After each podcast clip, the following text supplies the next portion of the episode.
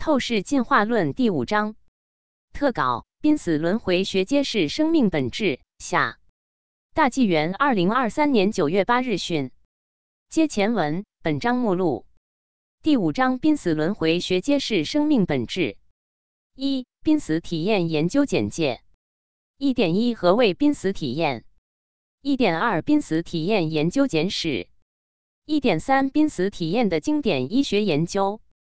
二濒死体验的十大现象。二点一现象一思维清晰，有条有理。二点二现象二灵魂离体，观察准确。二点三现象三盲人能看，超常视力。二点四现象四幼儿体验，超越心智。二点五现象五超越民族，跨越文化。二点六现象六人生全景，快速回顾。二点七现象七，另外时空遇到故人。二点八现象八，与神相遇，天堂之旅。二点九现象九，升华人生，增强使命。二点一零现象十，医学专家同样经历。三濒死体验研究的主要结论。三点一人死后灵魂仍然存在，并可离开肉体。三点二，濒死体验是灵魂在另外空间的真实体验。三点三，濒死体验揭示进化论、无神论是错误的。四、轮回转世现象简介。四点一，印度九岁女孩他乡认亲。四点二，轮回转世起源于传统文化。四点三，西方研究转世的先驱者。五、轮回转世典型案例。五点一美军二战飞行员的前世今生。五点二斯里兰卡基督徒转生成为佛教徒。五点三英国亲姐妹同日遇难后转生双胞胎。五点四湖南再生人现象。六证明轮回转世的六大证据。六点一前世人物大多可被核实。六点二出生胎记对应前世伤害。六点三先天缺陷对应前世伤害。六点四性格行为多与前世相似。六点五恐惧对象对应前世伤害。六点六轮回现象跨越民族文化。七催眠回溯对轮回转世的研究。七点一维斯博士的病人的前世今生。七点二沃姆巴赫博士的统计论证。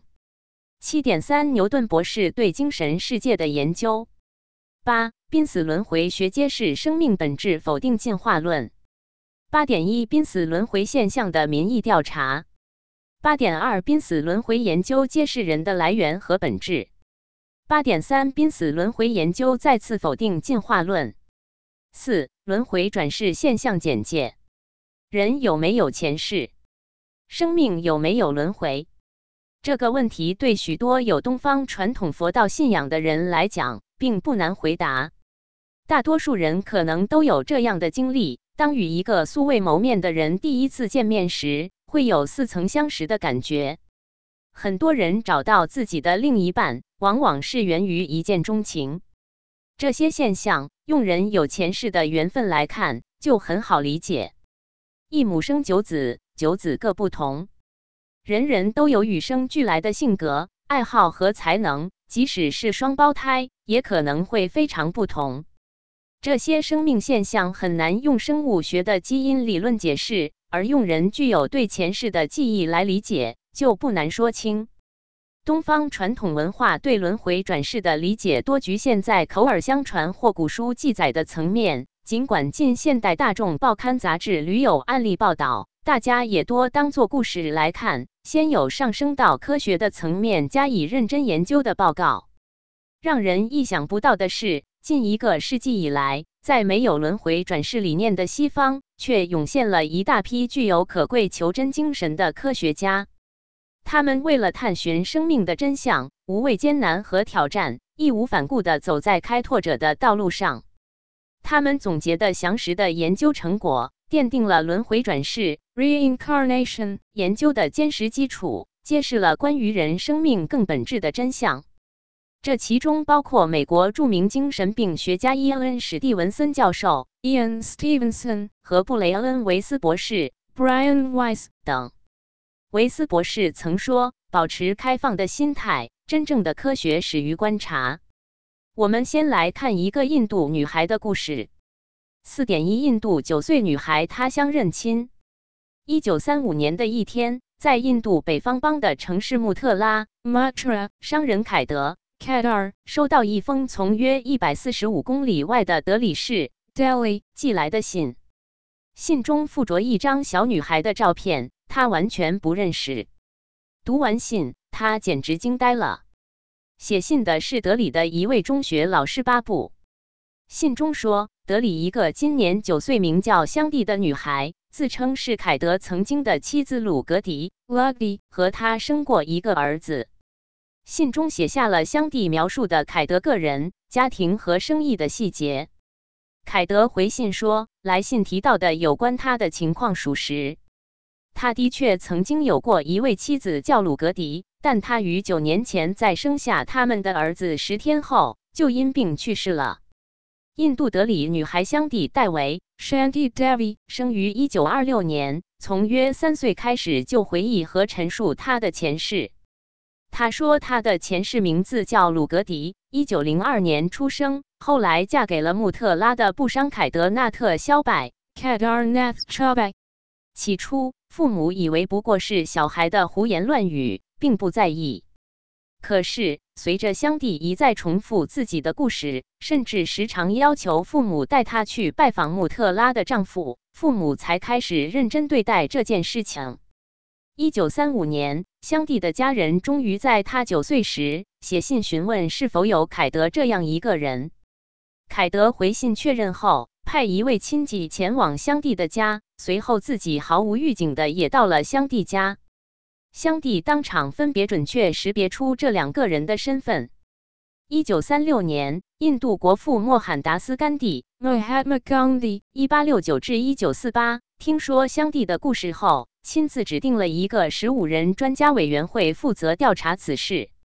在确定香蒂从未离开过德里之后，专家委员会陪同香蒂首次访问穆特拉，以共同见证他对那里的人和该地区的辨认情况。在穆特拉的火车站，香蒂在众人中识别出凯德的另一个亲戚，然后他被安排坐上一辆车，司机根据他的指示行驶到了凯德的房子所在地。即使这座房子已经重新粉刷成了不同的颜色，他也认出来了。一位老人出现在房子附近，他正确的认出他是凯德的父亲，他前世的公公。他对不同房间如何安排布局、壁橱如何陈列等问题，都一一做出了正确的回答。香蒂还记得他的前世曾在凯德的房子里藏过一些钱。他指着这所房子一个房间的角落，说那是他埋钱的地方。当人们挖开了一个洞之后，目击者看到了一个被用来保管贵重物品的布局 （arrangement），不过里面空无一物。但香蒂坚持说他曾在那里留下了一些钱。最终，凯德承认在妻子去世后，他找到了这个地方并取走了那笔钱。后来，他还前往他记忆中的前世父母的家，在五十多人的人群中正确的认出他们两人来，并正确的叫出他们的名字。甘地的专家团调查的结论是，香蒂灵魂转生的故事是真实的，不是谎言，不存在造假。这个消息在媒体上发表后，引起了全世界的注意。例如，一九三七年十二月十二日的美国周刊《American Weekly》发表了关于香蒂灵魂转生的案例报道，标题是“他在去世一年后重新出生”。官方报道，十一岁的香蒂戴维。他被带到记得的相距遥远城市的家，他曾在那里分娩后去世。她认出了她的儿子，并令她的丈夫信服她的身份，因为她透露了只有妻子才可能知道的亲密细节。Born again the year after she died.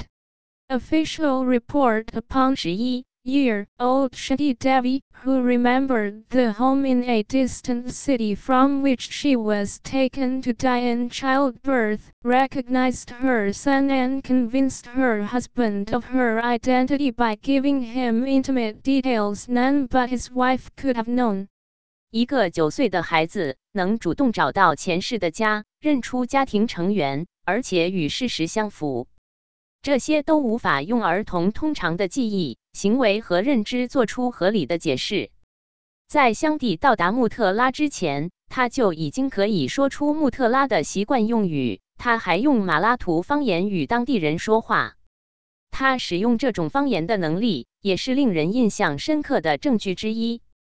美国弗吉尼亚大学精神病学家伊恩·史蒂文森 （Ian Stevenson，1918-2007）。二十世纪六十年代，专程来印度调查核实香蒂及他提及的所有人和事。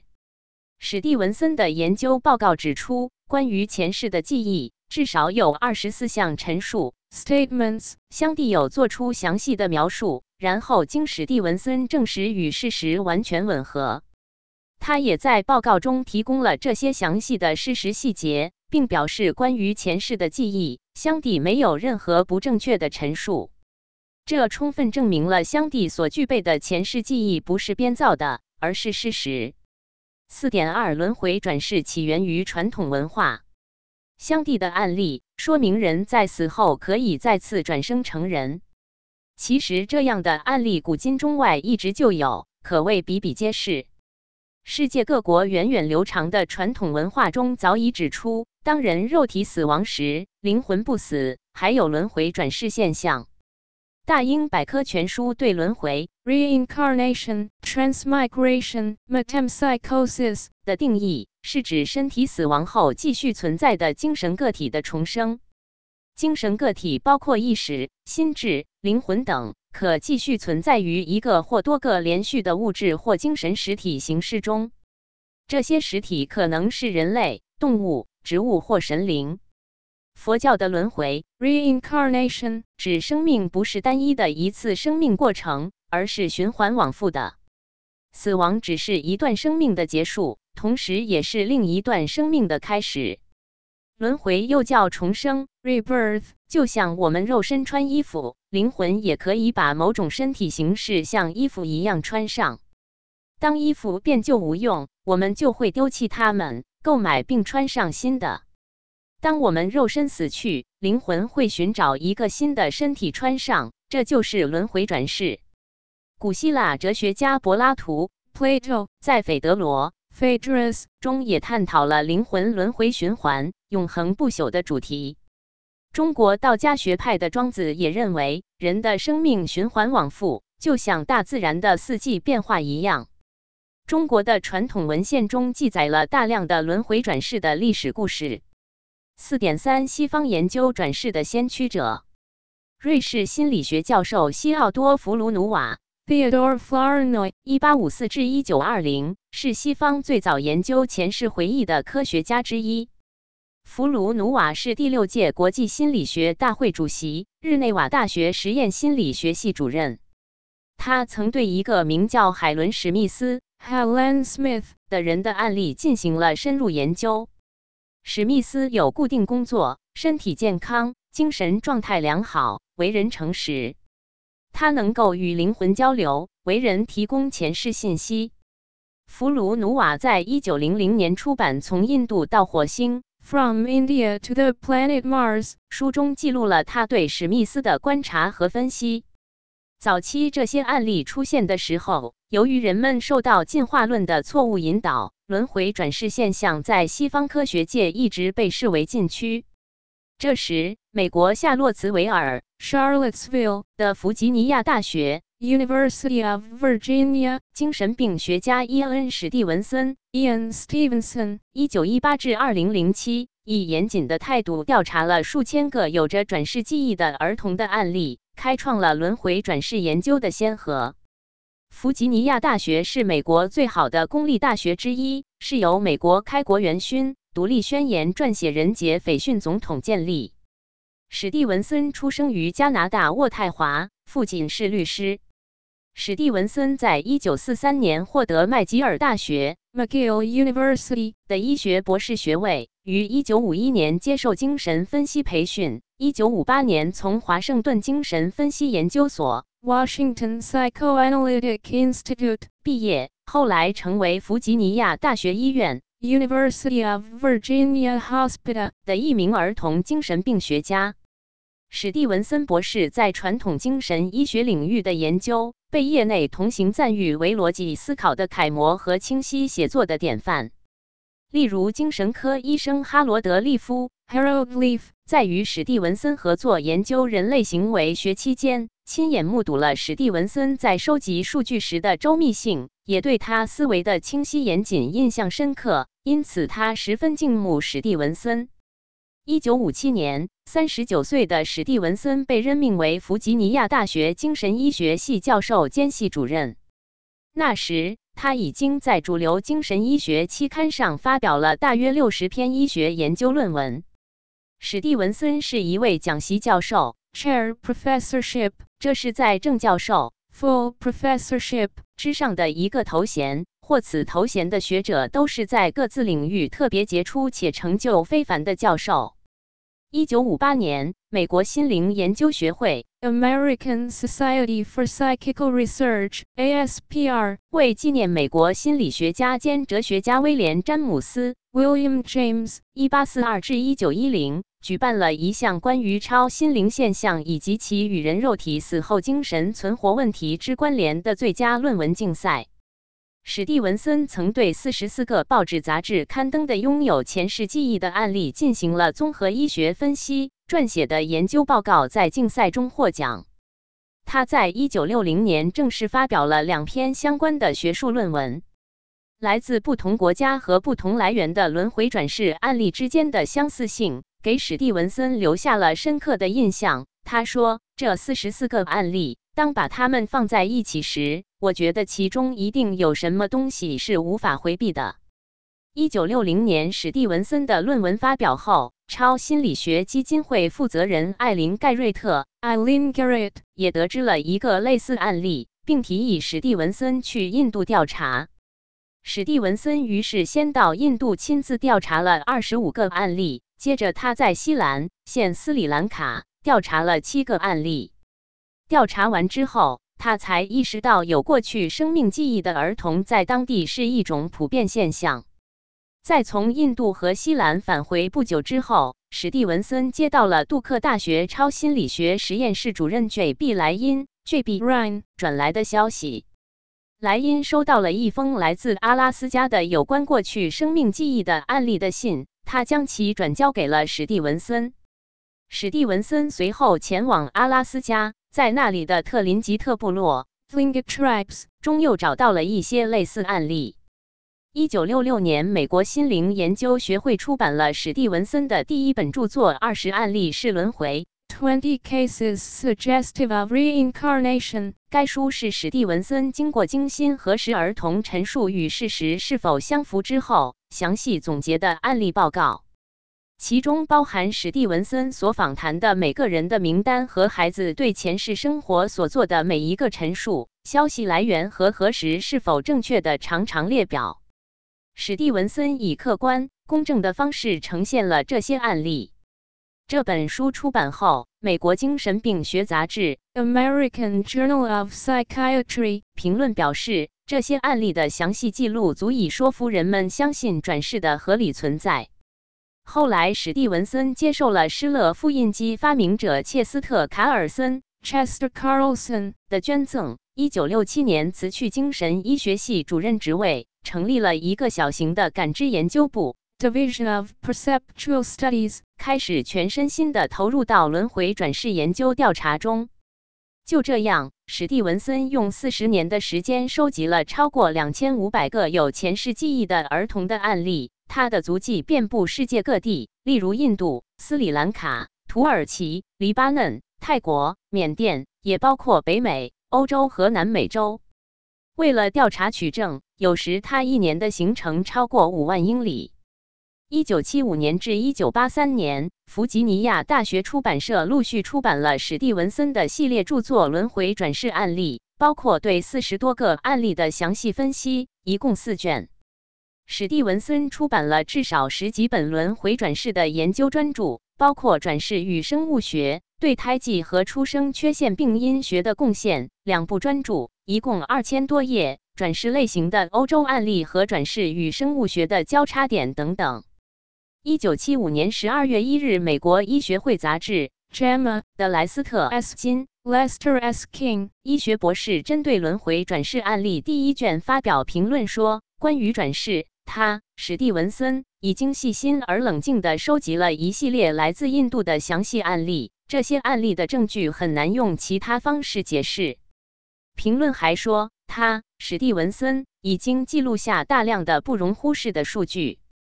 一九七七年，《神经与心理疾病》期刊发表了史蒂文森的论文《转世观念的解释价值》。这篇论文吸引了来自世界各地的科学家的一千多次重印请求。当时，期刊编辑是世界精神卫生联合会主席、美国著名精神病学家尤金·布罗迪 （Eugene Brody，一九二一至二零一零）。他毕业于哈佛医学院。同年，布罗迪还刊登了史蒂文森的另一篇题为《关于人死后生存证据的研究：历史与批判性调查及最新发展摘要》的论文《Research into the Evidence of Man as Survival After Death: A Historical and Critical Survey with a Summary of Recent Developments》，以及几位其他学者的评论。其中一则是精神科医生哈罗德·利夫。Harold Leaf 的评论：要么他史蒂文森犯了个极大的错误，要么他将被誉为二十世纪的伽利略。二零零七年，英国医学杂志 British Medical Journal 的一篇文章记录了史蒂文森的长期同事艾米丽·凯利博士 Dr. Emily Kelly 的评论：他史蒂文森相信提供的研究证据足以让一个有理智的人相信轮回。史蒂文森去世之后，美国弗吉尼亚大学的吉姆·塔克 （Jim Tucker） 博士继承了他的事业，继续持之以恒的研究轮回转世，至今已经成为西方精神病学超心理学的一个重要分支。五、轮回转世典型案例。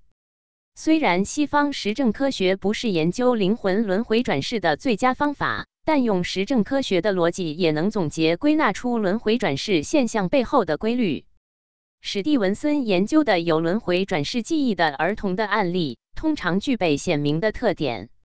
一个典型的案例可以被描述如下：通常是从二至四岁开始，这些孩子会自发地讲述前世的细节，通常前世是普通人的家庭，而不会是王公贵族或名人。直到八岁。孩子关于前世的讲述通常会停止。有转世记忆的孩子通常精神状态正常，没有社会心理问题。尽管很年幼，但他们知道远在千百里之外的前世家庭的具体情况，还有发生在十几年前甚至更久以前的事情的细节。这些细节往往百分之九十是准确的。这些孩子所描述的前世的人事物。有三分之二可以被找到并得以验证。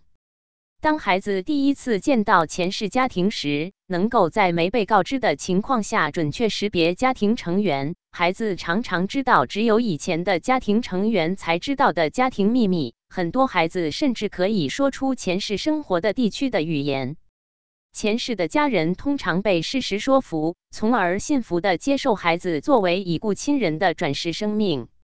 这些儿童通常智力发育正常，他们会出现与前世行为一致的喜好、习惯和行为特点。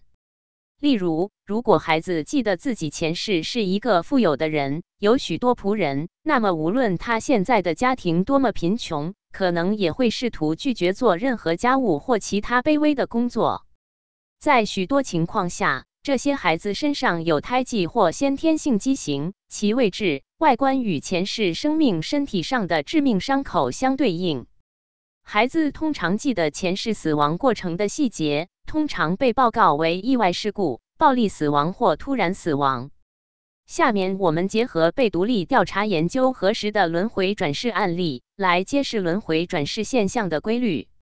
有的现世转生到与前世不同的家庭，有的现世转生到与前世相同的家庭，甚至有的前世为动物，现世为人。五点一美军二战飞行员的前世今生。美国路易斯安那州的一对夫妻布鲁斯莱宁格 （Bruce Leininger） 与安德里亚莱宁格 （Andrea Leininger） 原本不相信轮回转生，然而他们儿子的表现让他们改变了这个观念。他们的儿子詹姆斯·莱宁格 James Leininger，一九九九年诞生在美国路易斯安那州。詹姆斯在很小的时候就展现出对飞机的浓厚兴趣。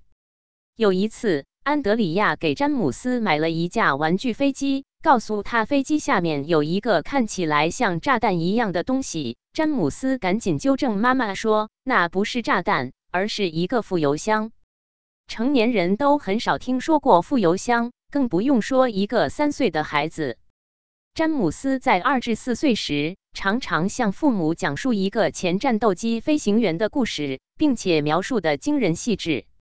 有一次，詹姆斯告诉他们，他的飞机被日本人击中了，然后坠毁了。詹姆斯说，他当时直飞的海盗是 Corsair 战斗机的发动机在硫磺岛上空被火炮击中了，所以遇难。并且他说那些战斗机经常爆胎。他还提到他飞机起降的航母的名字——纳托马 （Natoma） 以及当时和他一同执行任务的另外一名飞行员的名字——杰克·拉尔森 （Jack Larson）。为了核实儿子所说的到底是童言细语还是真实历史，布鲁斯经过一番仔细的调查研究。亲临各地采访曾在纳托马航母上服过役的一些老兵及当事人，发现儿子所说的一切属实。例如，1945年，一个名叫詹姆斯·休斯顿 （James M. Houston Jr.） 的美国飞行员在太平洋上执行任务时，不幸在硫磺岛坠机身亡。纳托马是当时美军在太平洋上的一艘航母的名字，而杰克·拉尔森也确有其人。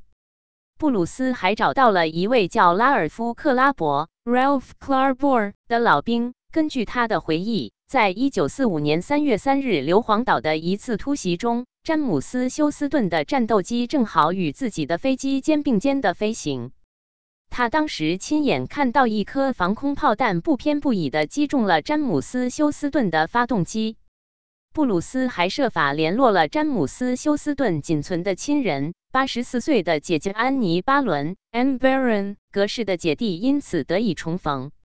安妮说：“小詹姆斯能回忆起已故詹姆斯生前的经历，并能描述得如此详细，栩栩如生，实在令人惊叹，没有办法不叫人信服。”詹姆斯这一世从未接触过与二战有关的任何信息。而且还经常做关于飞机的噩梦。安德里亚的母亲曾建议他寻求治疗师卡罗尔·鲍曼 （Carol Bowman） 的帮助。鲍曼是研究轮回转生方面的专家。在鲍曼的帮助下，詹姆斯开始越来越多地与人分享自己的前世回忆。有趣的是，他的两世都叫詹姆斯。出乎意料的是，他的噩梦也开始明显减少。布鲁斯和安德里亚都受过良好的高等教育，如同很多现代人一样，这对年轻夫妇以前不曾听说也不相信轮回转生这样的事。但是在小儿子詹姆斯身上，他们见证了一连串他们曾认为不可思议的事情，深受震撼，也因此彻底改变了他们以往的认识。如今，他们对轮回转生的存在深信不疑了。莱宁格夫妇根据儿子的经历出版了一本书，名为《灵魂幸存者：一位二战飞行员的前世今生》（Soul Survivor: The Reincarnation of a World War II Fighter Pilot）。该书详细讲述了他们几年来不遗余力，经过一步步查证，最后确认自己的儿子詹姆斯·莱宁格 （James Leninger） 是那位在二战中殉职的美军飞行员詹姆斯·休斯顿。James M. Houston Jr. 投胎转世这本书受到美国 CNN 等多家媒体的关注，詹姆斯轮回转世的故事也因此一度成为美国家喻户晓的话题。一个三岁孩子怎么可能知道副油箱和那么多关于飞机、二战历史事件及人物的细节？这显然超过了儿童对历史和科学的理解及认知能力。只有一种最可能的解释，那就是詹姆斯对前世经历真实的记忆。吉姆·塔克博士这样评价这个案例：这是描述一个年幼的孩子似乎记得前世的现象的引人注目的例子。我们很幸运有该故事的其中一位向导——詹姆斯的父亲布鲁斯，他以批判的态度处理这种情况。他坚持怀疑每一条信息，直到能够验证为止。这使得最终的结论，即詹姆斯确实记住了一位已故的二战飞行员的生活，变得理所当然。任何对前世记忆可能性感兴趣的人，或者认为他们可以轻松被抛弃的人，都需要阅读这本书。五点二：斯里兰卡基督徒转生成为佛教徒。一九六二年十一月，在斯里兰卡首都科伦坡，一个叫加米尼·贾亚瑟纳 （Gamini Jayasena） 的男孩出生在一个佛教家庭。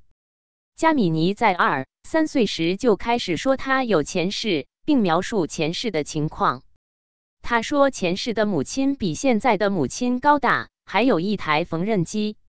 他提到被一人咬过，而那个人也被狗咬过。他记得自己有一个书包，里面有书本和玩具大象。他还会给玩具大象洗澡。当他大约二三岁时，他开始表达对前世的怀念，希望能回到前世的家。他也显示出对电灯等事物的了解，尽管家里并没有这些。他还展现了基督徒的信仰和习惯，例如对着十字架祈祷，喜欢圣诞节等。一九六五年。加米尼三岁的时候，家人带他到了距离科伦坡东北方三十五公里远的尼坦布瓦城 n i n b u w a 当亲戚开车抵达时，他指着故居所在的巷子，让车子停下。他走进巷子里，指出他前世居住的房屋，还从另一条小路走到了查理叔叔的家。此时，有一大群亲友聚集在屋前。为了测试他是否真的记得前世，亲戚让他把礼物给他的前世母亲，结果他轻松就认了出来，还在众人中认出他的两个前世兄弟。加米尼的前世帕丽萨·塞内维拉特纳 Palathasenwarani 出生于1952年，是一名基督徒，和母亲关系亲近，喜欢缝纫，但和父亲关系较疏远。他在一九六零年七月二十八日因病去世，时年八岁。当加米尼被带到前世的塞内维拉特纳家时，他表现出对前世母亲充满感情，并且很高兴和他在一起。相比之下，当前世父亲试图握住他的手时，加米尼哭了，并抵触与前世父亲靠近。这是史蒂文森研究过的最深入细致的转世案例。他在这个案例中所花的采访时间最多。塞内维拉特纳和贾亚瑟纳一家之间此前没有熟人，也没有共同的朋友。史蒂文森总结说，帕丽萨和加米尼在性格和行为上存在许多相似之处。帕丽萨和加米尼都对大象着迷，喜欢在花园里种植植物，喜欢吃家禽和咖喱，但不喜欢牛肉。两人都是非常活跃。精力充沛的男孩，着装上也有相似之处。斯里兰卡的大多数男孩都把衬衫下摆露在裤子外面，但帕丽萨和加米尼更喜欢把衬衫下摆塞进裤子里。史蒂文森指出，在帕丽萨上学的学校，男孩们应该把衬衫下摆塞进裤子里，这很可能是帕丽萨和加米尼形成这种习惯的地方。另外，加米尼对前世家族成员的反应与他的前世对那些人的感受一致。这个案例在斯里兰卡的基督徒家庭中引起了关注，因为他挑战了基督徒的宗教信仰。尽管帕丽萨的父亲和查理叔叔都是基督徒，他们的信仰中没有佛教转世的概念，但他们最终都相信加米尼就是前世的帕丽萨。帕丽萨的父亲说道。作为基督徒，我们不应该相信这些说法。但他加米尼已经认出了我们所有人。我认为他绝对是我们的重生之子。这个案例在转世研究中具有重要意义。它说明轮回转世现象能跨越宗教信仰，与人们固有的宗教信仰无关。这也间接说明了轮回转世现象是客观存在的，不受人们宗教信仰的局限。这个轮回转世的案例被记载在史蒂文森的研究论著《转世类型案例卷二：斯里兰卡的十个案例》（Cases of the Reincarnation Type, Vol. 二）。Ten cases in Sri Lanka。Charlottesville, VA, University Press of Virginia, 一九八零中，美国加州医生沃尔特·塞姆基夫 Walter s a m k e 在转世研究 Reincarnation Research, 网站分享了这个案例，标题为“转世与宗教变迁”。一位前世基督徒帕丽萨·塞内维拉特纳转生成为佛教徒加米尼贾亚瑟纳的故事。五点三，英国亲姐妹同日遇难后转生双胞胎。英国一对年幼的姊妹在死亡后转生为原来父母亲的双胞胎女儿，再续前缘。这对双胞胎姊妹不但记得前世生活中的点滴回忆，而且其中一人的胎记也与前世的特征吻合。加入罗马天主教会的英国夫妇约翰 John Pollock, 和佛罗伦斯 Florence Pollock, 有两个女儿，乔安娜 Joanna, 出生于1946年3月25日，和贾奎琳 Jacqueline, 出生于1951年4月13日。两姊妹的关系非常亲密。乔安娜对这个比她小五岁的妹妹贾奎琳关爱有加。贾奎琳三岁时有一次摔倒，额头撞到了水桶，导致后来她的右额头靠近鼻根处留下了一道疤痕。天气寒冷时，这个疤痕更加明显。一九五七年五月五日，两个女孩从家步行到教堂，在人行道上被汽车撞倒，姐妹俩当场殒命。那年，乔安娜十一岁，贾奎琳六岁。一九五八年十月四日，也是女儿去世一年半后，佛罗伦斯生下吉利安 Gilliam, 和珍妮弗 Jennifer, 同卵双胞胎女儿。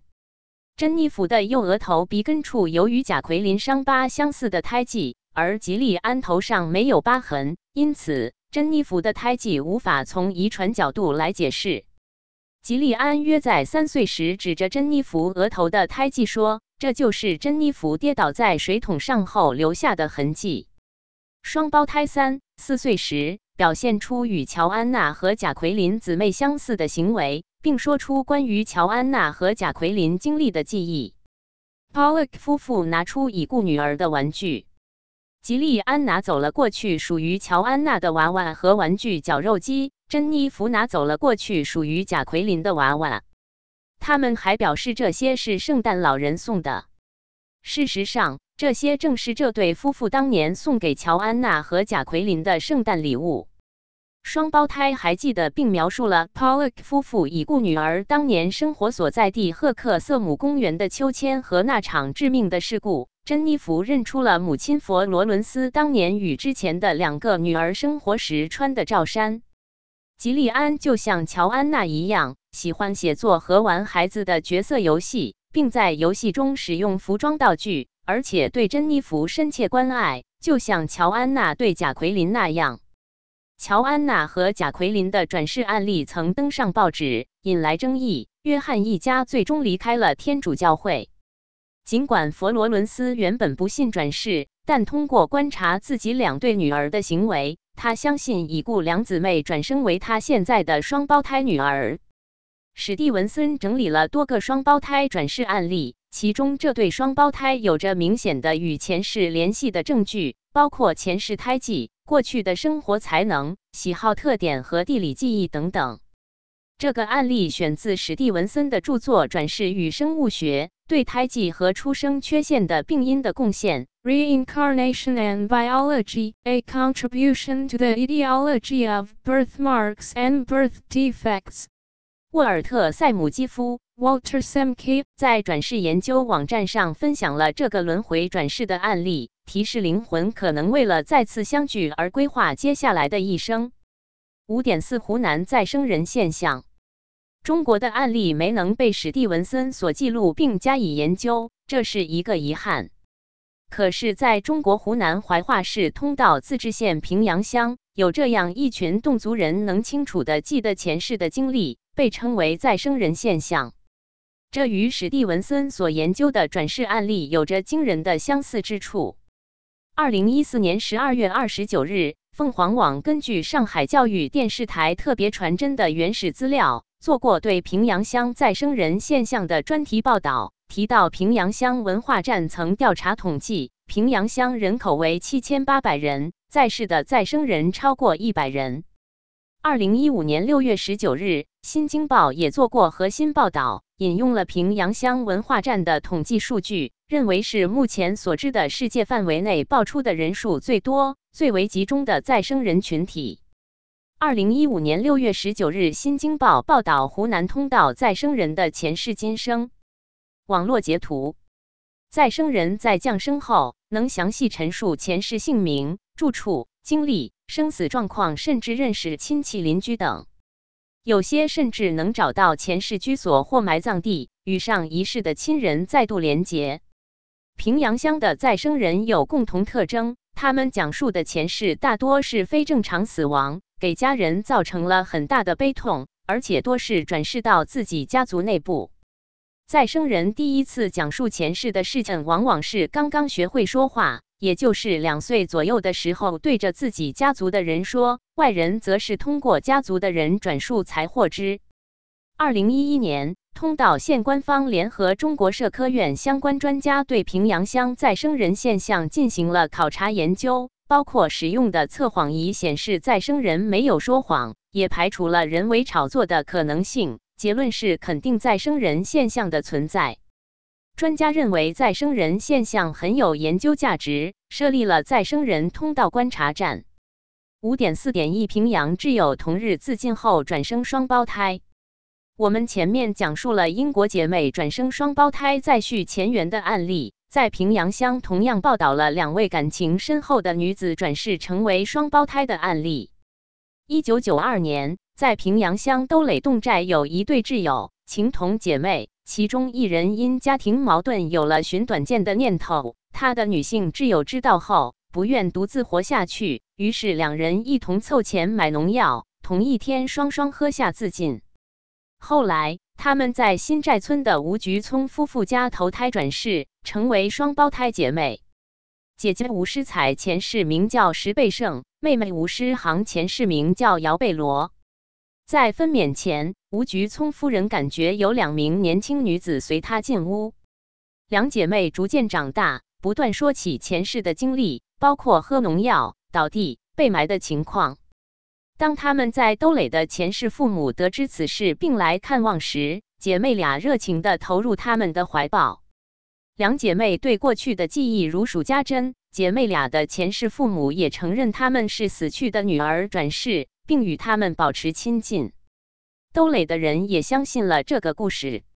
于是姐妹俩常常回到兜垒陪伴前世父母。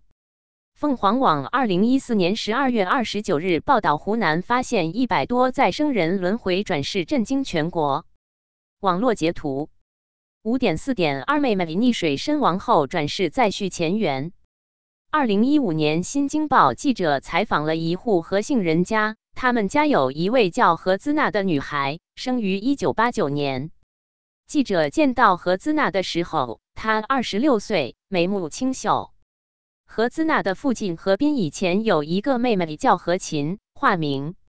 一九八六年仲夏的一天，何琴砍柴回来，到兜垒河游泳时溺水身亡。一九九一年，何兹娜两岁，刚刚学会说话，就开始讲述她前世是何琴的事情。何兹娜能够记得自己前世的入学通知书放在什么地方，自己前世去世时的情形，被救起的时候遗体在岸上摆放的位置，这些细节被证实无误。何斌还确认去世的妹妹和何姿娜的性格也很相似，热情顽皮，不怯生人。何姿娜有一次还问何斌：“我是该叫你哥哥，还是该叫你爸爸呢？”种种证据让何斌深信何姿娜的前世正是二十九年前他溺水身亡的妹妹何琴。五点四点三，白猪转世为人，屠夫放下屠刀。在平阳乡的普头寨里，有一个吴姓男孩，母亲叫陆居桃。他从一岁多就开始说他的前世是一头白猪。这个由动物转生成人的故事在当地引起了极大的轰动。当小男孩只有一岁多的时候，他的家人带他去村子里，每次碰到屠夫荣某，他就会突然哭叫并拼命挣扎，似乎对荣某有一种强烈的恐惧。等他长大到二三岁，这一行为更加明显。每当看到有人在地里采收蔬菜，他会告诫他们哪些菜太苦或太辣。当人们问起缘由，他说出自己前世是他外公家中的一只大白猪。他叙述了前世的经历。一天，屠夫荣某带着另一个人来买猪，当时身为大白猪的他试图逃脱，但最终被抓住、宰杀和出售。屠夫荣某确认，当年抓住试图逃逸的一只白猪的事情确实发生过。他从此相信轮回转世，发誓不再杀生。小男孩的故事很快在村子里传开。后来，村里的人每当见到这个小男孩，就不再称他的名字，而是直接称他为小白猪。这个案例说明，轮回转世不光是在人和人之间，还可以是在动物和人之间发生。中国的轮回转世的案例不光发生在湖南，其他地区的也有被报道的。二零一四年，在中国万方数据库中，我们找到了研究中国轮回转世现象的一篇论文，来自广西师范大学，题为《阴阳两界的生命轮回：贵州黎平县树洞村侗族再生人故事调查研究》，发表在重庆文理学院学报社会科学版上。该论文的摘要这样写道：再生人故事听似荒诞，却有现实生活中的真实依据。中国万方数据库中有一篇论文《阴阳两界的生命轮回：贵州黎平县树洞村侗族再生人故事调查研究》。网络截图六，证明轮回转世的六大证据。一九七九年，印度国家心理健康和神经科学研究所 （National Institute of Mental Health and Neurosciences，简称 NIMANS） 临床心理学系主任萨特万特帕斯里查。Satwant Pasricha 和美国华盛顿公共政策传播公司 Public Policy Communications Inc. Washington D.C. 的创始人大卫里德巴克 David Reed Barker 发表的对印度北部地区进行的系统调查结果显示，大约每一千人中约有二点二人表示记得前世。科学的结论始于观察。史蒂文森调查了两千五百余个有前世记忆的儿童的案例，确认了这些案例真实无误后公诸于世，并且保存了案例的原始资料。学者调查研究案例的方法是否严格，是衡量研究结果是否可信的首要条件。史蒂文森在整个调查过程中采取严谨的态度，收集、分析这些案例的原始信息。除了案例本身的逻辑性和细节的准确性，还有如下几个方面共同保证了案例的准确可靠。史蒂文森为了确认转世案例是否成立，设计了一个方案 （protocol） 来收集并严格评估转世的证据。他采用了类似律师用来重建犯罪的方法，在到达现场之前就着手采访和交叉询问知情人 （informants） 以了解情况。他会逐一考虑、分析并推演对案例的各种可能解释，并尝试一一排除它们，直到只剩下一个最可能的解释。然后，他再通过进一步观察来确认或否定最初倾向的可能解释，以尽可能的寻求对事件的最合理的解释。这是一种严谨的逻辑分析方法。此外，他还在一系列明显相似的现象中找出重复出现的特征。这样就可能获得案例发生原因和过程的线索。史蒂文森收集信息的方法，除了收集描述的信息之外，还经常直接观察被调查对象本人的言行是否可信，以及他这一世的家人、前一世的家人的言行是否可信。这些考量也增加了案例的可信度。一九六三年。当史蒂文森正准备出版他调查过的轮回转世案例的第一本书《二十案例是轮回》时，有个曾在印度的两三个案例中给他担任口译员的人，被指控在其他工作中可能有欺诈行为。于是，史蒂文森推迟了书籍的出版，并且返回印度，与另一名口译员重新调查了这些案例，直到确认相关案例的访谈翻译正确。这两三个案例才被保留在该书中，这体现了史蒂文森严谨求实的研究态度。史蒂文森本来就是精神病学界的知名教授，他发表当时非主流的证明轮回现象存在的研究论文，对他的职业生涯是没有帮助到的。与他同时期的人往往因为担心对自己的学术前途产生负面影响，不愿涉入这些研究。我们把证明轮回转世现象存在的主要证据总结如下：六点一，前世人物大多可被核实。史蒂文森对两千五百名四至十岁儿童进行研究，这些孩子往往能准确详尽地回忆自己前世相关的生活和职业信息，以及前世死亡的情景。他们说出的这些内容，往往是连他们接触到的成年人也都不曾听说的。在一个对八百五十六个案例的调查中，史蒂文森从百分之六十七的案例中找到与孩子所说的生活和死亡经历相符的前世人物。这些案例被认为是争议已解决 （resolved） 的案例，百分之三十三则因为各种原因无法核实前世人物。被归类为争议未解决 （unresolved） 的案例。史蒂文森的轮回转世研究的对象均为儿童，有两个原因：第一，年幼的儿童不太可能编造前世记忆；第二，年幼的孩子不太可能接触到转世死者的生活细节信息。史蒂文森发现。这些案例中，孩子的陈述与交叉询问中的受访人提供的内容非常相符，这增加了他对孩子提供的前世信息可靠性的信心。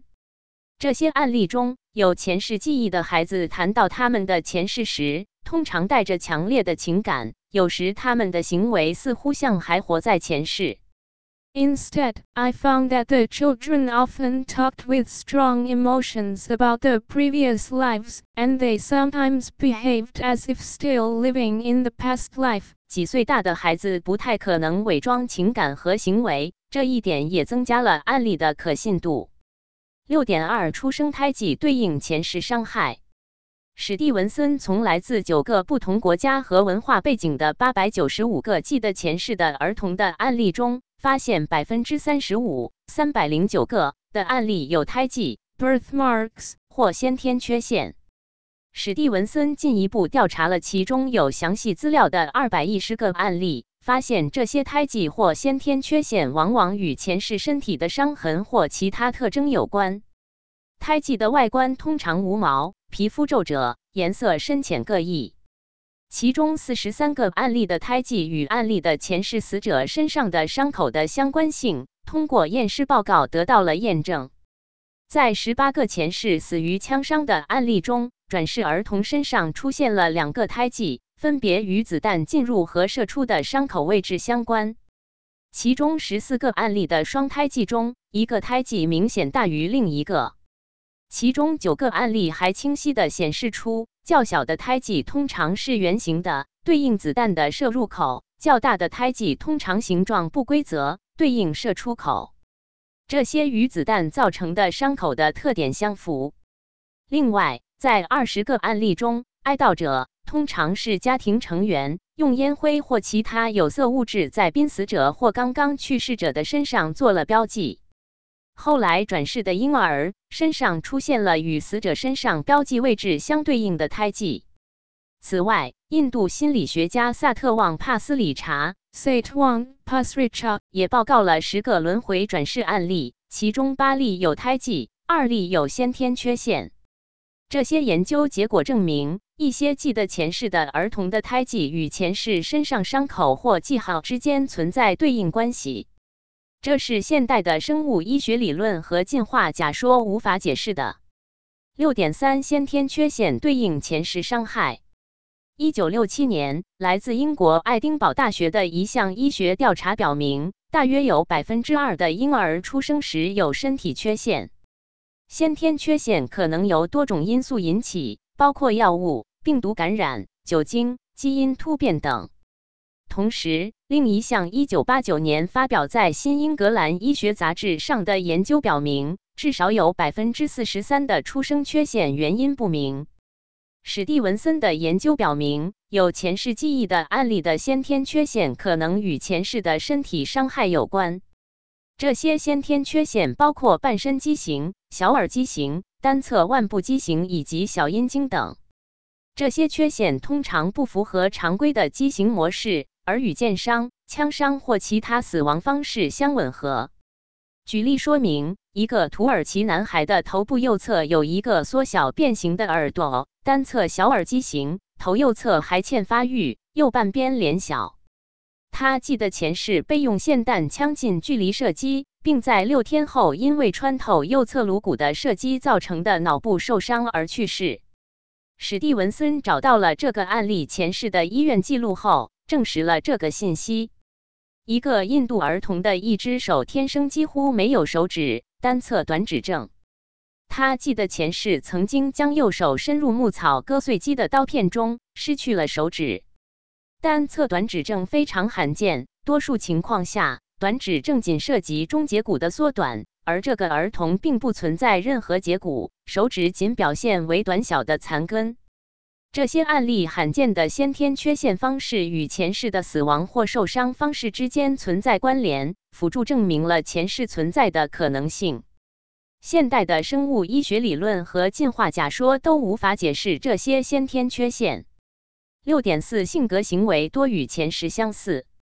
俗话说：“一母生九子，九子各不同。”人人都有与生俱来的性格、爱好和才能。即使是双胞胎，也可能会非常不同。这些生命现象很难用生物医学理论解释，而用人具有对前世的记忆来理解，就不难说清。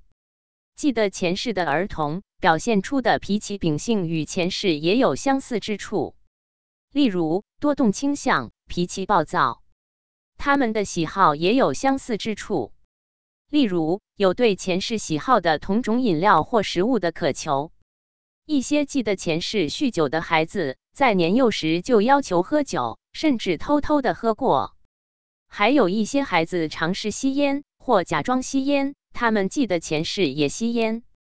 在二百七十八个案例中，有六十六个案例，百分之二十四，在游戏中展示了不寻常的行为。这些行为常常与前世人物的职业相关。例如，前面提到的二战飞行员转生的孩子喜欢飞机；另外一个记得前世当车夫的孩子会玩坐在马车后面的游戏；一个记得医生经历的孩子会扮演医生，像量体温一样的摇动一根小棍子；其他的游戏则模仿了业余爱好。还有的孩子用前世人物的姓名来给娃娃或其他玩具物品命名。还有些孩子在游戏中模仿了所记忆的前世死亡情景。一九九九年，史蒂文森在《柳叶刀》期刊上分析了同卵双胞胎中的前世记忆现象。例如，一对来自斯里兰卡的同卵双胞胎，从小就表现出截然不同的性格和行为特点。哥哥聪明，记忆力好，喜欢学习，成绩好；弟弟不喜欢上学，成绩差。哥哥的性格冷静而温柔，与亲人有些疏远；弟弟强硬一些，对亲人充满热情。哥哥有车辆恐惧症，喜欢辣椒；弟弟没有这些特征。除此之外，他们的身材和外貌也十分不同。他们大约三岁时开始谈论他们记得的前世。哥哥详细的讲述了他前世在一个遥远的小镇上学时的生活。他的记忆提供了足够的细节，使他的家人能够锁定那个小男孩前世的住址，找到他前世的家人，了解情况。双胞胎的父母于是得知，那位已故者的性格和行为特点与自己大儿子相似。弟弟说自己前世被警察开枪打死，家人听了之后嘲笑他的言论，他就不再谈论前世。双胞胎的父母认为，他们采取的教育方式不能解释兄弟俩行为的差异，他们更愿意用双胞胎分别有不同的前世来解释。史蒂文森和同事调查了四十二对双胞胎，每对中的一个或两个都记得前世。总体而言，这些双胞胎身体上表现出的差异，包括胎记，与他们记得的前世的差异相对应。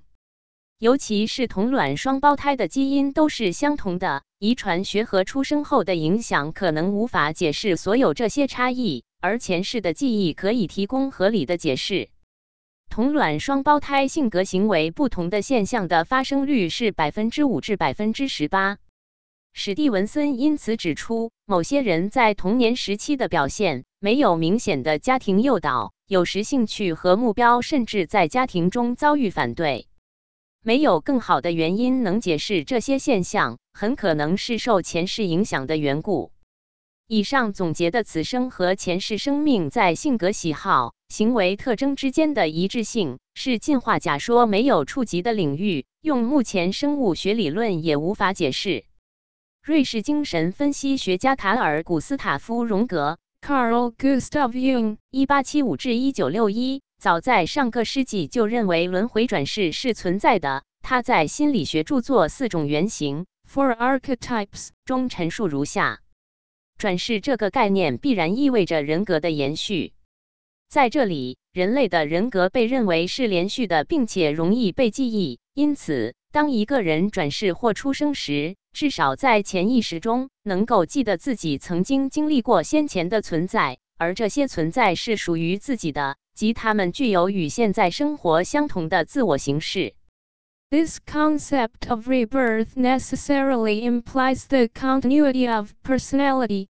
Here the human personality is regarded as continuous and accessible to memory, so that, when one is incarnated or born, one is able, at least potentially, to remember that one has lived through previous existences and that these existences were one's own, i.e., that they had the same ego form as the present life. As a rule, reincarnation means rebirth in a human body. 六点五恐惧对象对应前世伤害，在史蒂文森研究的童年案例中，大约有百分之六十六是在前世遭遇暴力或过早死亡的。据计算，在记得前世遭暴力死亡的孩子中，百分之三十五的人患有与死因有关的恐惧症。在一系列记得前世的三百八十七名儿童中，有一百四十一人，百分之三十六出现了恐惧症状。这些恐惧症状几乎总是与他们所描述的前世死亡方式相符。例如，说记得前世溺水死亡的孩子会对浸泡在水中感到恐惧；说记得前世因枪伤死亡的孩子会对枪械感到恐惧。大多数恐惧症状出现在涉及暴力死亡的案例中，但也会出现在自然死亡的案例中。澳大利亚悉尼大学心理学家罗斯·孟西斯 （Ross G. Menzies） 和新南威尔士大学心理学家 J. 克里斯托弗·克拉克 （J. Christopher Clark） 研究了五十个澳大利亚儿童恐水症的案例。他们向孩子的家长询问了可能导致恐水症的相关经历。百分之五十六的案例家长表示，孩子在第一次接触水时就表现出对水的恐惧。史蒂文森认为，即使这些孩子从未提到过前世，但他们对水的恐惧可能来自于前世溺水死亡的经历。某些案例经过前世回溯，特别是濒死回溯，发现所害怕的事物恰是导致前世死亡的原因。受试者对前世创痛的回忆。可以帮助他们去掉今生的恐惧症或长期性疼痛，这已经被人们用来治疗精神疾病。下文会详细介绍相关案例。在史蒂文森和同事研究的孩子案例中，有十个孩子记得自己前世是土匪或强盗。这些孩子在很小的年纪就展现出暴力或偷窃倾向。一些案例中的孩子回忆起前世中特别虔诚、慷慨和善良的人的生活。这些孩子早早地表现出了与他们前世特质相似的行为，例如，他们比其他家庭成员更慷慨地对待乞丐，更热心地参与宗教活动，并更经常地到宗教建筑中参拜。六点六轮回现象跨越民族文化，轮回转世的案例既可以发生在普遍相信转世的地方，也可以同样发生在不相信转世的宗教信仰家庭中。年幼孩子记得前世的情况不仅仅是一个文化现象，这在西方国家中也发生过。而这些国家的常见信仰不容易接受转世的概念，并且在没有这种信仰的家庭中也有发生。前面提到的英国一对年幼的姊妹在死亡后转生为原来父母亲的双胞胎女儿的案例，发生在一个原有信仰不接受轮回转世的家庭中。斯里兰卡基督徒家庭中的孩子帕丽萨转生成为佛教徒加米尼的案例，也是一个轮回转世、跨越宗教信仰的案例。史蒂文森于1983年在《神经与心理疾病杂志》（The Journal of Nervous and Mental Disease） 期刊上发表了一篇关于美国的79个轮回转世案例的论文。他将这些案例与印度的案例进行了比较。发现他们在许多方面都与印度案例相似，包括孩子首次谈论前世的年龄、他们与前世之间性格和行为的相似性等等。二零零三年，史蒂文森出版了《欧洲轮回转世案例类型》，这是一本记录和分析来自欧洲的轮回案例的研究著作。他的研究表明，尽管在欧洲文化中相信轮回的人比亚洲少。但这些欧洲轮回转世案例的基本特征与亚洲、非洲和北美西北部土着部落中发现的案例相似。轮回转世现象跨越民族信仰和地域文化，表明这很可能是全人类的一个普遍现象和规律。综上所述，以史蒂文森为代表的医学界对转世现象已经做了大量的研究。通过收集、验证有前世记忆的儿童的案例来研究转世现象，令人信服的从中总结出轮回转世不是迷信，而是人的生命在漫长过程中的不同阶段的存在形式。七、催眠回溯对轮回转世的研究。有些精神疾病可以被传统的精神疗法，比如谈话、宣泄等等所治疗，但是精神科医生们发现。有很多精神疾病使用这些疗法是无效的，于是，一些医生开始尝试催眠疗法，有了意想不到的新发现。催眠 （hypnosis） 这个心理学术语的中文译名并不准确，其实人并没有入睡，脑电波也和入睡时不同。被催眠者的意识处于一种特殊的、不加批判的、自动的状态，对催眠师的指令做出反应。类似于当我们让大脑彻底放松之后，让更深层的意识，类似潜意识和下意识集中起作用的状态。一千八百九十二年，催眠术被英国医学协会等组织所接受。法国催眠治疗师埃米尔·库埃 （Emil c u r 开始用催眠术帮助患者回忆出被遗忘的事件，从而达到治疗精神疾病的效果。这种疗法被称为催眠疗法。Hypnotherapy。二十世纪二十年代，克拉克·赫尔 （Clark Hall） 在美国威斯康星大学进行了大规模催眠研究，证实了催眠是一种与正常睡眠不同的状态，有减少疼痛和诱发记忆的效果。在应用催眠术的过程中，人们发现催眠可以诱发对前世的记忆。有一批精神科医生通过应用催眠回溯术。Hypnotic regression 让病人在被催眠的状态中回忆前世，治疗精神疾病，由此展开了对轮回转世的研究。七点一维斯博士和他的病人的前世今生。美国精神病学家布雷恩·维斯 （Brian Weiss） 一九四四是耶鲁大学医学院医学博士，现任迈阿密西奈山医疗中心精神病学名誉主席。维斯博士在精神病学领域取得了优秀的职业成就，获得了美国国家级别的认可。他在大学任职四年后晋升副教授。到二十世纪八十年代初，他已经发表了三十七篇科学论文和专著章节。当时，维斯博士作为一个受过正规医学教育的精神病学家，对非主流的超心理学研究不屑一顾。七点一点一，凯瑟琳的恐惧焦虑症。就在这时，他遇到了一位叫做凯瑟琳 （Catherine） 的病人。她年近三十岁，经常做噩梦，焦虑症也常常发作。维斯医生对他进行了一年半的传统精神治疗，可他病情依旧。于是，维斯开始给他试用催眠疗法。在一次治疗中，维斯对进入催眠状态中的凯瑟琳说：“回到你的症状产生的时间。”于是发生了令他始料不及的事情。他说：“我看到一些白色的台阶通往一所建筑，一个有柱子的白色大型建筑物，前面空旷，没有门廊。我穿着一件长裙，一种用粗布做的袍子。我梳着辫子，长长的金色头发。维斯很不解，就问他那是哪一年？他当时叫什么名字？阿朗达。那一年我十八岁。我看到那座建筑物前面有一个集市，看到有篮子，人们把篮子扛在肩上。我们住在一个山谷里，没有水。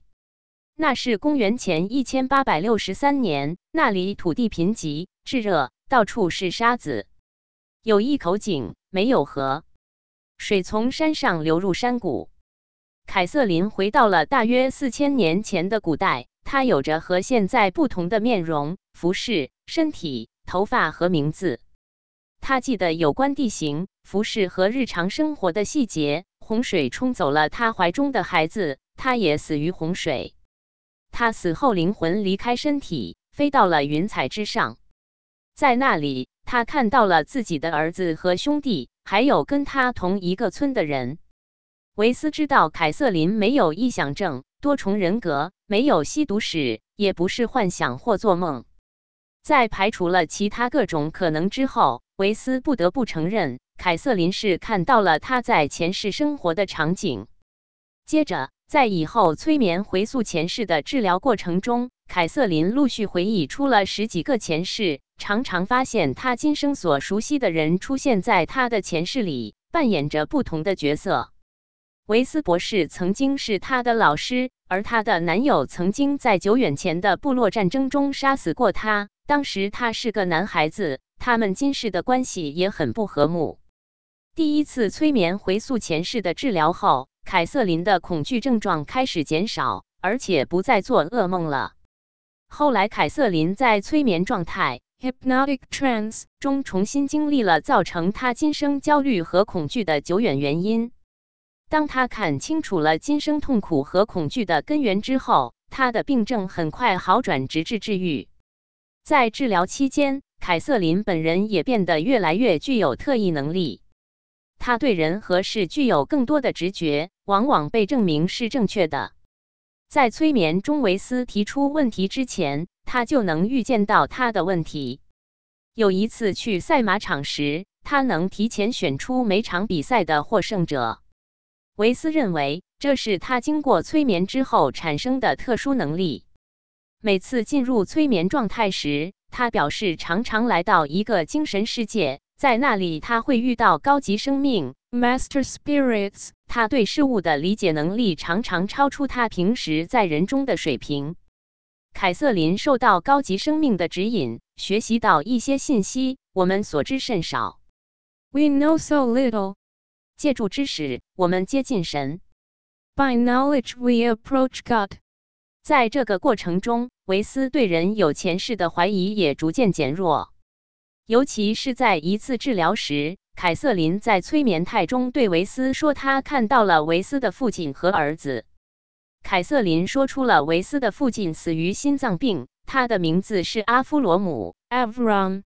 凯瑟琳还指出维斯的儿子心脏有先天性的结构问题，他出于对维斯的爱，做出了巨大的牺牲，用他的死偿还父母的业债。他的生命级别非常高，他想让维斯知道，目前医学只能走到这一步了，医学所能探索到的范围非常有限。维斯在他的书里写道：“当他听到这里，几乎惊呆了，起了一身的鸡皮疙瘩。他问凯瑟琳：‘谁在那里？谁告诉你这些事情的？’是那些高级生命。”他轻轻说道：“那些高级生命告诉我的。他们还说，我已经在这个世上轮回转生了八十六次。”维斯一生中最大的悲哀就是他的第一个儿子的夭折。这个孩子出生十天后被诊断有先天性心脏疾病，全肺静脉回流异常，伴有心房中隔缺损 （Total anomalous pulmonary venous drainage with an atrial septal defect）。这种心脏病的肺静脉连错了地方，结果就如同是心脏好像反过来一样，发病率非常罕见，是千万分之一。即使做了开心手术，最终也没能救了这个孩子。他出生二十三天后离世。维斯的父亲死于心肌梗塞，他的犹太名字是阿维荣 （Avram）。此前，凯瑟琳对维斯并不熟识，对他的家人也一无所知。这时，一连串的问题涌上维斯的心头：他真的有八十六个前世吗？难道我们的生命真的是由没有肉体但似乎拥有很多知识的灵魂指导的？有通向神的阶梯吗？考虑到他刚才透露的内容，维斯很难怀疑，但仍然难以置信。在维斯的头脑和直觉中，知道他是对的。如果这样，从某种意义上说，他的父亲和儿子仍然活着，灵魂从未真正消亡。儿子还启发他对现代医学局限性的思考，这些都让维斯感到非常振奋。维斯还有一种与天地连接 （connection with heavens and the earth） 和天人合一 （oneness） 的强烈感觉。治愈凯瑟琳之后。维斯仍然在撰写科学论文、参加专业会议，并管理精神病学部门。但现在，维斯对人体结构和精神治疗的观念有了极大的转变。维斯认为，他身处两个世界之间：一个是眼、耳、鼻、舌、身所能感受到的现实世界，代表着人们的身体和生理需求；另一个是更广大的非物质层次世界，代表着人们的灵魂和精神。维斯的工作是希望连接这两个世界，仔细并以科学方法记录它们的关联。维斯认识到人有前世，灵魂在肉体死亡之后可以多次转生。人们今生很多的身体的病痛和精神的疾病，包括恐惧、抑郁，很可能源于久远的过去。灵魂有记忆，让病人在催眠的状态下进入其灵性世界。spiritual world，重新经历过去制造伤痛的原因和事件，从灵魂层面真正原谅当事人，可能是一种解决痛苦的方法。维斯花了四年时间写出了第一本著作《前世今生》，Many Lives, Many Masters，于一九八八年出版。他意识到，作为一个科学工作者，需要有承认。探索未知领域的勇气，所以需要发表这个非传统的研究资料。维斯认为，人们从研究心灵、灵魂、死后生命的延续以及前世经历对我们当前行为的影响中，会获益良多，特别是在医学、精神病学、神学和哲学领域。然而，这一领域的科学研究尚处于初级阶段，人们正在努力揭示这方面的信息。但这个过程缓慢，并且遭到某些科学家和普通人的抵制。七点一点二，艾兰的慢性剧痛和恐高症。自从完成对凯瑟琳的治疗之后，维斯博士开启了职业生涯中的新阶段，用这种前世回溯疗法治疗来自社会各个阶层的数百名病人。这些案例被记录在他的另一本书《追昔抚今》（Through Time into Healing） 中。艾兰 e l a n 是迈阿密地区一位受人尊敬的心理学家。她患有颈、肩和上背部的慢性阵发性剧痛，还患有恐高症。他在催眠状态下回溯前世，看到他在前世中有一世是一个二十多岁的男子，是一个战俘。他被敌方蒙上眼睛，双手反绑，来到一个高塔的顶部。后来他的后背被刺穿，他坠落到高塔下的水域。被淹死。这次催眠结束后，当艾兰第二天早晨醒来时，她的背部疼痛和恐高症消失了。后来的治疗中，艾兰回忆到在中世纪法国那一世的经历。那时他是一个贫穷的男子，无辜成为了替罪羊，被误判死刑，当众绞死。对这一世的回忆之后，他的颈部疼痛也消失了。七点一点三单的愤怒情绪。丹 Dan 是一位年近四十的商业主管，有一位叫玛丽罗 Mary Lou 的女友。他们深爱对方，可是玛丽在饮酒之后常常与其他男性有些轻浮的举动。丹为此怒不可遏，失去理智。维斯开始试用了各种常用的精神疗法，包括通过谈话来宣泄他的愤怒，可是没有帮助。于是，维斯让丹在催眠状态中回忆他和玛丽的关系问题的根本原因。丹看到了他们的几次前世，一次发生在七八世纪，那时他是一名战士，用一个匕首杀了玛丽。在另外两个前世中，丹也杀了他。在其他几个前世中，他在很困苦的时刻抛弃了他。这种经历至少在六次人生中重复。在其他前世中，两人也曾扮演其他的角色，如家人、朋友和仇敌。当了解了这一切发生的前世渊源之后，丹的愤怒完全被理解和爱所代替。中国有句俗话：“不是冤家不聚头”，却有道理。相聚总是有原因的。七点一点四，商业主管的焦虑和恐惧。维斯的书中还记载了医生罗伯特·贾门 （Robert Jarman） 治疗过的一个例子。这是一位年轻的商业主管。很奇怪的是，每当月圆之夜，他就变得不可理喻的焦虑和恐惧。在贾门医生对这位商业主管的前世治疗中，他回忆到了一次前世，他曾是二战时在欧洲战场上的美国士兵。被德国人俘虏，在一个月圆之夜，他被德军从背后枪杀。这位病人还说出了他那一世的名字，还提供了他在二十世纪三十年代大学毕业的时间、地点和分校。他的妻子后来对此做了考证，发现确实有这样一个人毕业于这所分校，只是时间差了一年。在这次回溯前世之后。这位病人面对圆月的负面感受消失了。七点一点五没有偶然的婚姻。维斯的书《唯爱是真》（Only Love Is Real: A Story of Soulmates） 记录了下面这样的案例：一位男士和一位女士互不相识，分别在大约同一时间找到维斯进行治疗。维斯发现他们回忆出前世的时候，能说出相同时代的、相同的特定情境。只是他们当时角色不同。其中一世中，男子是个住在耶路撒冷的犹太人，善于制作陶器，被罗马士兵活活拖死在女儿的怀中，停止了呼吸。而那位女士从女儿的角度回忆起同样的前世事件。另一世中，两人在蒙古生活，曾经结为夫妻，经历了生离死别的痛苦。出于职业道德，维斯不能将这两人的回忆或任何情况告诉对方。他只是有意安排约见的时间，使这两人在维斯的办公室有过一面之交。当这两人的疗程结束时，在同一天去机场准备飞往不同的地方。可是其中一个人的飞机因故不能起飞，被转到另一个人将要乘坐的班机上。于是两人得以相识、相爱。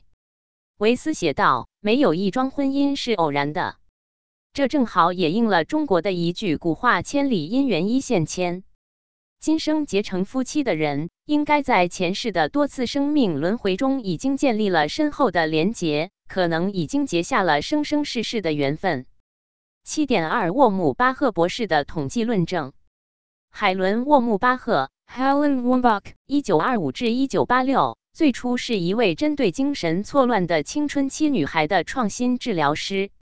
当无意中发现自己的一些前世事情时，他改变了研究方向，成为了轮回转世研究的先驱者之一。沃姆巴赫在十年里研究了一千多个对前生前世有记忆的人。他采取了深度催眠法，唤起了被催眠者很多栩栩如生的回忆。根据他们回忆的资料。沃姆巴赫进行了详细研究，比较了这些人前世的经济境况、人种、出生地、吃穿用具等。他将研究结果总结在《重温往事：催眠下的证据》（Reliving Past Lives: The Evidence Under Hypnosis） 一书中。沃姆巴赫一共收集了一千零八十八份问卷结果，并对答卷中提供的信息进行了认真的审核。发现受访者的转世记忆和他们所说的历史年代实况高度吻合。例如，第一，前世角色社会阶层，沃姆巴赫把他们分为上、中和下三层。他发现百分之六十至百分之七十七的人前世为下层，上层案例占总数不到百分之十。没有任何一个人回忆起自己是著名的历史人物。第二，前世角色种族分布。沃姆巴赫把这些案例的前世种族大概地分为三类：高加索人、亚洲人和印第安人、黑人。在公元前两千年，百分之二十的案例是高加索人，大多居住在北地中海一带，并扩散于中亚的山区和北部地区。其他两类人种大概各占百分之四十，这符合当时世界人种比例和分布。第三，前世用的餐具、穿的衣服符合历史状况，例如古代的餐具用的是木质的，而铁器和瓷器在近代的转世经历中才会出现。第四，转生在某一特定时期的次数和当时世界人口数量有相关性。除了大瘟疫流行的时间段之外，世界人口大致呈上升趋势。从公元400年到1600年，世界人口增加了一倍，然后在1850年再次翻了一番。沃姆巴赫对转世记忆的研究数据也证实了这个人口增长模式。七点三，牛顿博士对精神世界的研究。心理学博士迈克尔·牛顿 （Michael Newton，一九三一至二零一六）是经过认证的催眠治疗师，曾在洛杉矶的高等教育机构担任教师，也在社区心理健康中心和精神复兴组织中担任过行为咨询师和治疗总监。一九九四年，牛顿博士发表了近三百页研究轮回转生的著作《灵魂之旅》。Journey of Souls: Case Studies of Life Between Lives。这本书主要基于他十年期间对二十九个人在催眠状态中的观察记录，重点描述了人的灵魂在离开尘世、进入精神世界到下一次转生之间的经历。与第五章上篇所述的濒死体验类似，牛顿所观察到的精神世界是一个广阔和美妙的空间，光彩夺目。与物质世界相比，精神世界具有更高的能量，灵性生命在其中感到安详、解脱。人的灵魂放射着智慧之光，又可以变化成在世间的形象。灵性生命之间可以进行思维传感。牛顿还描述了一个现象：在另外空间，人的灵魂是有颜色的，赤橙黄绿青蓝紫，不同颜色代表不同级别。八轮回转世揭示生命本质，否定进化论。轮回转世始终伴随着人类文明的历史，各种轮回案例在世界各国的传统文化历史中都有记载。只是进入近现代以来，由于工业化革命和进化论的相互作用，人们越来越偏离传统，很多人对精神现象漠不关心。然而近年来，西方的濒死轮回学研究超越了现代医学、心理学。宗教学等传统学科知识成为生命科学中的新兴学科，超心理学的一个分支，研究人类的灵魂。八点一濒死轮回现象的民意调查，无论东方还是西方，大多数人可能都有这样的经历：当与一个素未谋面的人第一次见面时，可能会有似曾相识 （déjà vu） 的感觉。很多人找到自己的另一半。也往往是源于一见钟情，这些现象都无法用其他生物学理论来解释，而用人与人之间有前世缘分的角度来看，就很好理解。虽然大多数人无法记起前世的经历，但是记忆中还是会留下前世的痕迹，在与人事物的首次接触中，或多或少的会展现出前世的经历。迄今为止，无数轮回转世的真实案例。大量不容忽略的科学事实让人们认同轮回转世的说法，相信人死后意识犹存，灵魂不灭。二零一三年发表在北欧心理学 （Nordic Psychology） 期刊上的一篇题为《大众心理学：北欧、西欧和东欧地区对死后生命和轮回转世的看法》的论文，记录了欧洲价值观民调。European Values Survey 的结果显示，大众对轮回转世现象的认可程度。这项独特的系列调查首次于1980至1983年间在14个西欧国家、加拿大和美国进行，在1990至1993年间扩展为涵盖43个国家的世界价值观民调 （World Values Survey），并在1999至2002年间扩展至81个国家。这些国家约代表全球百分之八十五的人口。一九九九至二零零二年的欧洲调查，每个国家接受民调的人数平均为一千一百四十人。数据显示，在北欧五国——丹麦、芬兰、冰岛、挪威和瑞典。平均百分之五十二点八的人相信死后依然存在生命，百分之二十二点六的受访者相信轮回转世。在相信人死后还有生命的人中，百分之四十二的人相信转世。在西欧十五国——奥地利、比利时、英国、法国、西德、卢森堡、荷兰、爱尔兰、北爱尔兰、瑞士、希腊、意大利、马耳他、葡萄牙、西班牙。平均百分之五十八点九的人相信死后依然存在生命，百分之二十二点二的受访者相信轮回转世。在相信人死后还有生命的人中，百分之三十六点七的人相信转世。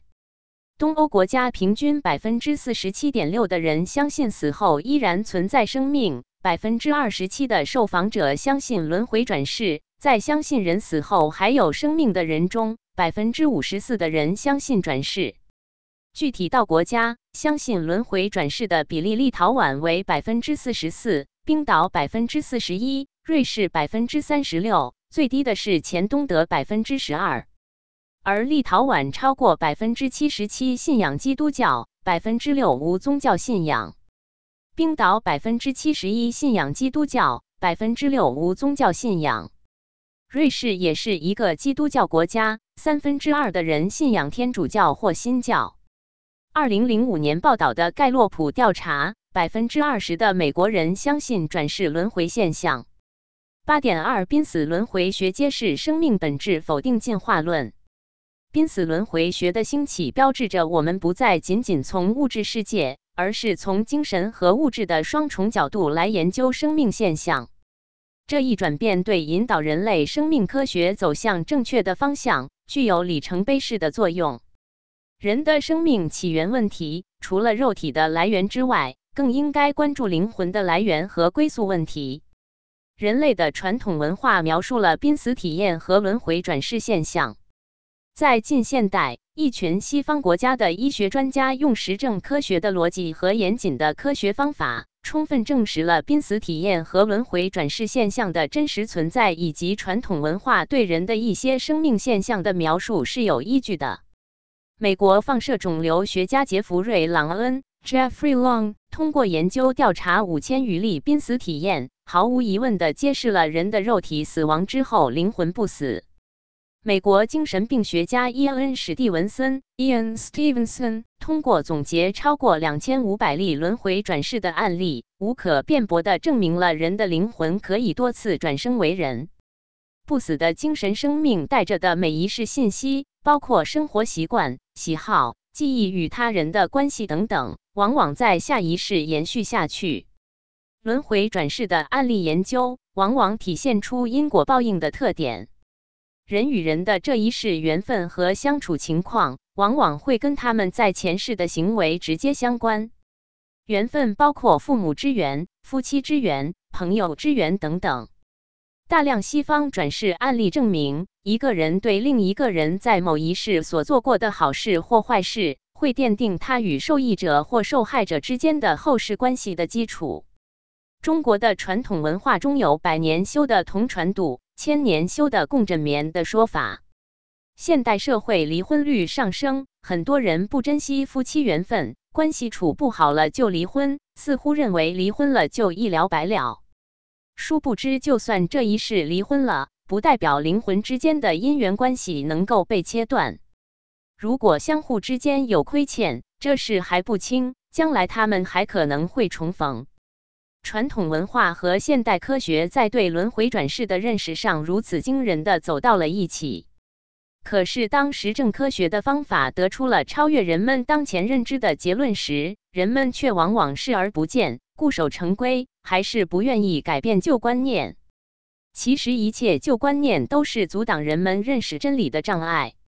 只有具备接纳不同思维方式的开放心胸，人们才能接近生命起源的答案。正如撰写美国独立宣言并成为美国第二任总统的托马斯·杰斐逊 （Thomas Jefferson，一七四三至一八二六）在创建弗吉尼亚大学时写道：“这个机构将建立在人类思想的无限自由的基础上。在这里，我们不怕追随真理，无论它通向何方。人的生命是循环往复的。”大纪元制图。八点三，濒死轮回研究再次否定进化论。达尔文提出的人类进化假说根本不提人的灵魂，更不谈其来自何处。濒死轮回研究的成果揭示了人的本质是灵魂，足以否定进化假说。二战飞行员詹姆斯飞机失事之后，一九九九年转世诞生在美国路易斯安那州。转生之后的他曾经在玩耍时对父母说：“你们是一对很好的父母，我当时就知道选择你们准没错。”詹姆斯说：“当初自己在夏威夷一家粉红色的酒店里发现了他的爸爸妈妈，因为很喜欢他们，才选择了他们当自己的父母。这让詹姆斯的父母简直不敢置信，因为当时他们确实在夏威夷一家粉红色的酒店度假。之后就有了小詹姆斯。詹姆斯不仅记得前世，还记得出生前的灵魂如何选择肉体转生的过程。”这个被科学家称为出生前记忆 （prenatal memory） 或胎内记忆 （perinatal memory）。这方面的先驱研究者是日本妇产科医师池川明 （Akira Igawa）。一九五四，他毕业于帝京大学医学院，曾在上尾中央综合医院担任妇产科主任。一九八九年在神奈川县横滨市开设池川诊所。池川明曾做过两个调查。第一次调查对象是七十九位在池川诊所看诊的母亲，提问内容是：您的小孩是否还记得在腹中时或是出生时的事情？结果有胎内记忆的孩子占百分之五十三，有出生前记忆的占百分之四十一。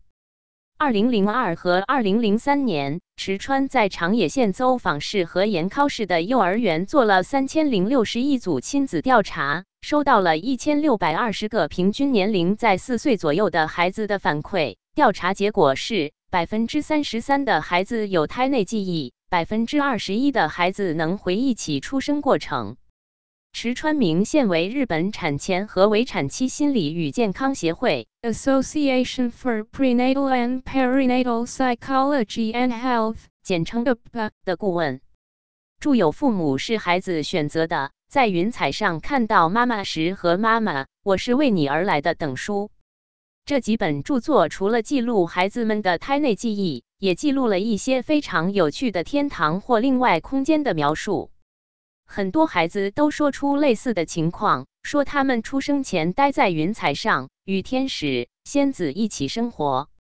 他们在全世界找寻他们的母亲，找到后就离开天上的云彩，飞进妈妈的肚子里。濒死体验中，濒死者的灵魂看到神和天堂。胎内记忆表明，灵魂转生为人之前来自云彩之上更高层的宇宙空间，和科学家发现的灵魂转生之间的精神世界如出一辙。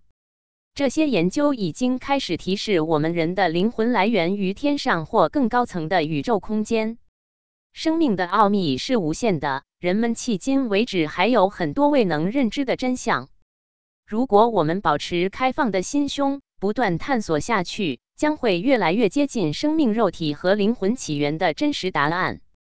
而现代科学在进化论的错误引导下，偏离了对生命本质灵魂的认识，偏离了传统和道德，后者又是灵魂的根基，所以造成了越来越多的人类健康和生态环境的危机。我们将在第六章继续展开论述。